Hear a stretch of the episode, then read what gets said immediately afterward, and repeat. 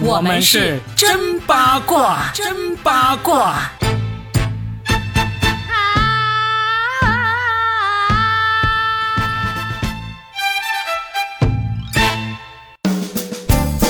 欢迎来收听我们新的一期真八卦，我是算一卦 Robin，大家好，大家好，我是八一八佳倩，今天要扒的又和商业扯上关系了。这明星们呢，整天能不能花点时间琢磨一下你们的演技啊？就想着搞钱搞钱，搞钱也有很多种嘛，吃相不要那么难看嘛。那今天我们要扒的这个明星呢，就是所谓的国民媳妇儿，是吧？关晓彤，国民女儿好吗？国民媳妇儿是海清啊，你把你媳妇儿搞错了。哎，老实说，我还真的搞不清楚这些啊哪个地方的媳妇，但是关晓彤这个实在是太有名了，这是一个。从小小年纪童星开始就一直红的一个女孩啊，是吧？嗯，对。其实呢，她是二零零一年就有作品了，但是大家所认识到而且印象比较深刻的还是二零零五年那部陈凯歌的《无极》，他在里面演一个小女孩，就是咬那个馒头，然后被大家所认识。一个馒头引发的血案啊，就是里面那个形象，她出现了好多次。嗯，然后接下来呢，他又有在。一仆二主里面，她其实是拿下了国剧盛典观众喜爱的新人女演员奖，当时是闫妮儿、张嘉译、江疏影，她在里面呢就演那个女儿。其实当时那个角色，我觉得她演的还可以，就是那种十几岁的、有点个性的、叛逆的。嘴特别利索的那种女孩的形象，我觉得那个其实挺贴合她本人的，而且演的确实挺自然的。关晓彤曾经有多少辉煌的过往呢？我相信不用我们说的太多了，我们就说一说为什么我们一开始要说她搞钱，然后搞到翻车了啊？就是她被一家奶茶店的加盟商给起诉了，说呃这个是关晓彤你的奶茶店啊，你对加盟商不开发票，还有什么？哎，原材料那些不够真材实料，这些就是被起诉了。然后呢，关晓彤的工作室就火速声明说啊，这个奶茶店跟我没关系。但实际上，在这个起诉事件出来之前呢，关晓彤可是为这个奶茶店站台不少啊。这个奶茶店叫什么？叫天然呆，是吧？嗯嗯，感觉也是听跟关晓彤的这个形象还还挺像的啊，这个名字。我说实在的，之前我是没有听过这个奶茶的，但是我发现了一个规律，就是明星他们好多人投资奶茶店，不止他一家。之前的爽子好像还投资过什么炸鸡品牌，确实一不小心啊，我们就成了这些明星代理或者说是自己开的公司的小股东呢。你看我每天给他投资了那么几块钱，对不对？但是现在呢，爆出越来越多的雷，发现这些明星们就是挺不负责任的。名气一起来之后，就想赚快钱。他的声明说，关晓彤并非合同主体，亦未参与公司经营管理工作。关晓彤的工作室也转发了，但是你也太低估网友的侦查能力了吧？现在我跟你讲，网上有人想要扒你的话，能够把你的啊往上数几代都能给你扒出来，然后就扒出来说，虽然这个公司不是关晓彤的法人代表，但是实际上是他爸爸有。参与到的一个公司，他爸爸是其中的股东，还占到了百分之三十五。中间的关晓彤真的就像你说的，呃，拍照片啦、代言啦、广告啦，太多太多了，所以自然而然人家就会认为这肯定就是你关晓彤的嘛，对不对？现在就是你有问题就是要解决，你不能用这种逃避的方式。是啊，而且你刚才说网友的那个网上扒把你祖宗几代的那个事情都给扒出来，能力很强。当然了啊，况且你关晓彤，你本身祖宗几代都特别有名，对不对？他 们都说关晓彤是这个京城格格，是贵族后代进入演艺圈的，那那当然就是大家随便一扒，还不是把所有的事情给都扒出来了，对吧？嗯，还记得当初关晓彤就谈个恋爱，跟鹿晗官宣一下恋情，导致整个微博的服务器都瘫痪了，就是从小红到大的一个女星啊。嗯，你现在爆出这么一个事情。这是三言两句就能想撇清，真的没那么容易。我觉得这个公关做的不是那么的好。说句实话，过往那么多的经历都证明，这个态度啊，只会让网友更加的愤怒。不是你的，他们都得安到你的头上。就算是接下来你不用承担这一次的法律效果，但是你的路人缘就可能迅速要减少很多了。虽然很理智，但并不是一个特别聪明的一个做法。所以我们盲猜一下，来，那个算一卦，你算算看。大家也来盲猜一下，鹿晗会不会出手拯救他的小公举。我算一卦算出来，鹿晗肯定不会，因为鹿晗自己现在都泥菩萨过河，快要没有人记得了，他哪有这个能力、那个精力来拯救他的小媳妇儿呀？没那么容易了。我觉得没有人能够想得起来，鹿晗上一次上热搜是什么事情了吧？就他宣布恋情吧。我的天哪！人家好歹还是这个什么创造营二零二一的导师啊，你竟然说人家是功夫恋情，真可想而知，鹿晗现在已经是已经被人遗忘到什么程度了？你还指望着他来拯救？嗯，老实说，现在关晓彤的名气可比鹿晗要大多了。他虽然演技演戏一直不怎么样啊。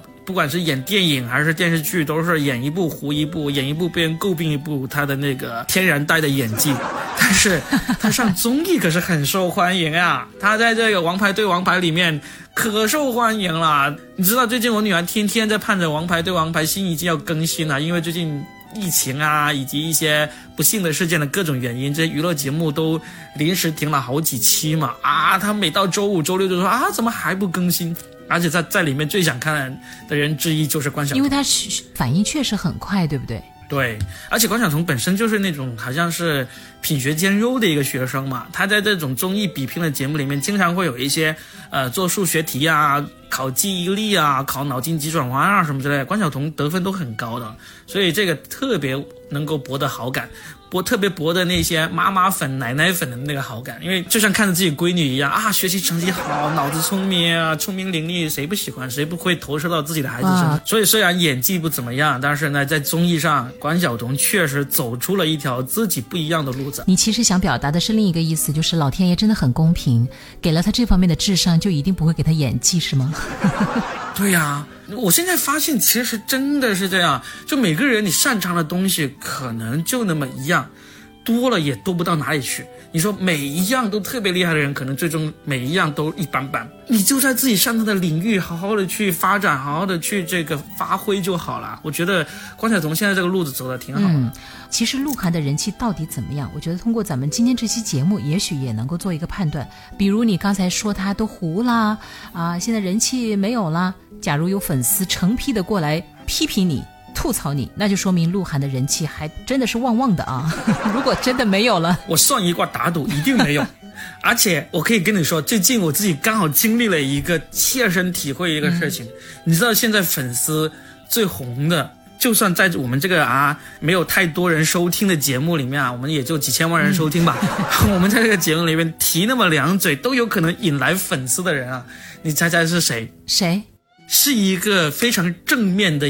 影星啊，现在就是影星了，演技很好，人品很好，各种方面都几乎是完美的，叫易烊千玺。哦，对，我最近就经历了一个事情，就是易易烊千玺的粉丝拼命的给我发私信，以及要求我帮易烊千玺说一些话，是真真实实的一个事件。我我我本来今天晚上不打算说这个，但是我忽然想起来，说到鹿晗，我就想起来这个事情。这个事情是在二零一六年的时候，我作为东方卫视这个《今夜百乐门》的编剧，编了一个小品，啊，sketch 叫做《工友知识竞赛》。这个工友知识竞赛呢，就其实跟易烊千玺没有任何关系的。但是呢，我们在里面呢，就呃有三个男主角。我们一开始给三个男主角起的名字都是什么张三、李四、王五这样的名字的。结果我们在排练的时候呢。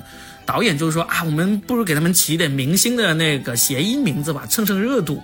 就毫不犹豫的一三个人嘛，一想想着，那就想到 TFBOYS 了，而且他们那时候也是很红嘛。二零一六年的时候，就一下子给这三个男主角就起了这个，呃，王源、王俊凯和这个易烊千玺。就易烊千玺那个角色谐音，我们就叫他杨千玺。任何人都知道，我们是在影射这三个人的这个名字，仅仅只是影射名字而已。但是好巧不巧，我们这个小品的剧情呢，被一些粉丝认为跟他们后来的一些发展情况挺像的。这个发展情况里面呢，又是不太利于易烊千玺这个人的。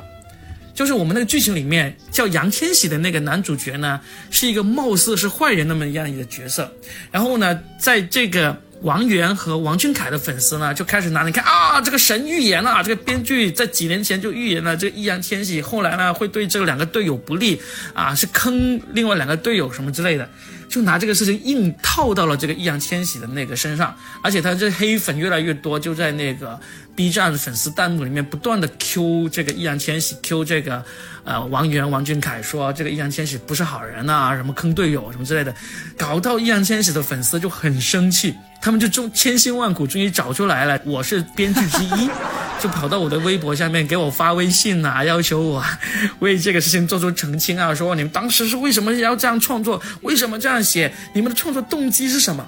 这两年都有他们不断的来这样来骚扰我，就最近我就实在是烦了，我就发了一个微博，就说我们这个创作跟你们这些明星爱豆没有任何关系，就是我们当初为了蹭热度弄了一下谐音梗的名字而已，你们不要乱猜，不要乱套了。这个事情就变成我这几年转发最高的一条微博，我还在这个微博里面给我们这个真八卦这个节目打了个广告，我说其实我对你们这些爱豆的这些事情啊，真的不感兴趣。我要不是工作需要，我根本就不会去八卦。但是呢，因为工作需要，我还真的。也忍不住要八卦了，我还因此还开了一个播客，叫做“真八卦”啊！你们有兴趣的话，可以过来看一看、听一听。哎呀，娱乐效果十足哈啊！这都被你蹭到了。二零一六年我们蹭蹭热度啊，是主动蹭的啊。现在二零二二年呢，我是被动蹭的啊。既然你们硬要过来让我解释，那我解释完了啊，顺便给自己的节目打个广告，我们就看一看究竟这个广告有没有用啊。希望易烊千玺的粉丝。王源、王俊凯的粉丝，你们如果真的看了我那个微博过来，我们这个播客下面听了的话，记得评论哦，留言打卡哦，或者关晓彤的粉丝、鹿晗的粉丝也欢迎你们来。来留言来评论啊，不管是黑的也好，红的也好，我们一概欢迎。好的，说完了这个关晓彤啊、鹿晗呐，还有易烊千玺之后呢，其实我们稍微罗列一下，就是娱乐圈其实这种利用自己的名气开店的明星大有人在，而且翻车的也有很多，比如说郑恺啊、陈赫呀、杜海涛啊，大家可能都没有想到最早。